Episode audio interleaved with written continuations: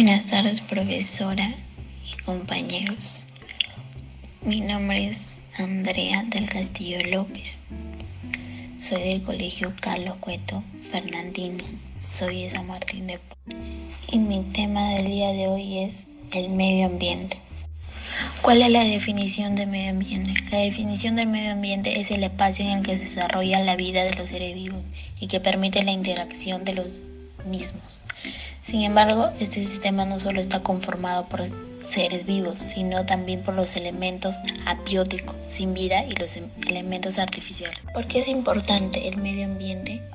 El medio ambiente es muy importante porque de él obtenemos agua, comida, combustibles, materias primas que sirven para fabricar las cosas que utilizamos diariamente.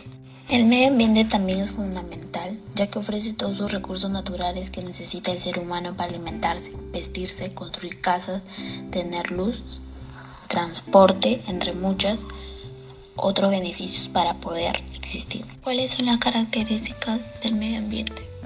El medio ambiente debe ser protegido, cuidado para el desarrollo de las especies actuales y futuras. Es estudiado por la ecología, que es la rama de la biología que estudia los seres vivos y la interacción de estos con su medio. ¿Cuál es la transformación del medio ambiente?